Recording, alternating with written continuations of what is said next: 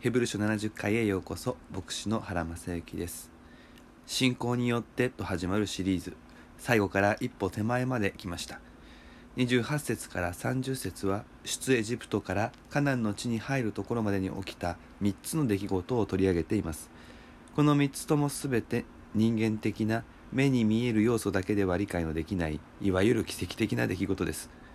しかしそれ以上にここは違和感のある書き方でいっぱいなのです。著者があえてそうしているとしか思えない書き方です。そしてそこにこそ著者の言いたいことが隠れています。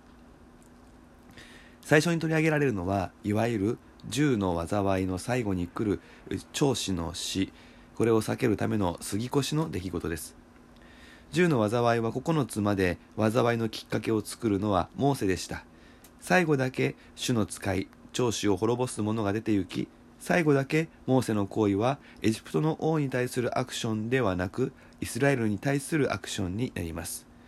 攻めと守りで言えば最後だけ守りです。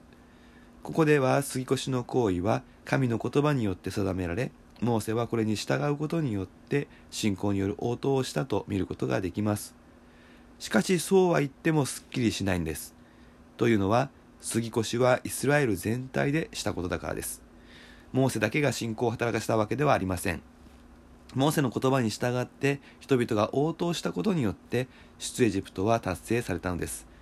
それなのにここではモーセ一人が杉越しをしたようなそういう違和感のある書き方があえてされている。そうするとやはりここでもモーセ個人の信仰というより神の真実という側面を見なくてはいけません。ただモーセの信仰がという話ではなくて神の真実がモーセの指示に従う人々の行動を生み出し出エジプトを達成させたということです。一度失敗しエジプトからもイスラエルからも追放された彼が杉越を定めることができたのは神の真実ゆえとしか言うことができません。29節の海を渡る出来事は人間の応答的な要素はほとんどありません。それがここの違和感です。ここではまるでイスラエルの信仰が強かったから海を渡ることができエジプト人にはそのような信仰がなかったから水に飲み込まれたというような人の信仰が全てを決めるという図式が表現されているように見えます。しかし実際は真逆です。そのことをユダヤ人はよく知っていました。イスラエルは海が分かれることを期待してはいませんでした。イスラエルは黙っていることだけが求められ神様のご主権によって海が開き神様のご主権によって海が閉ざされたのです。ですからここでもイスラエルを守ろうとする神の真実が信仰によるのほとんどを占めていることがユダヤ人の読者ならばわかります。最後の30節の違和感はどこにあるでしょうか。ここで有名なエリコの城壁が崩れ落ちる奇跡に言及していますがこれまでの流れを考えるとここにはヨシュアの名前が出てきても良さそうです。それなのにここでは人々という曖昧な形でしか表現されません。もし11章の目的が信仰の偉人伝武勇伝をリストアップすることだとしたらここほどおかしな記事はありません。確かにエリコの城壁が崩れ落ちるのに人間の信仰的な応答は必要です。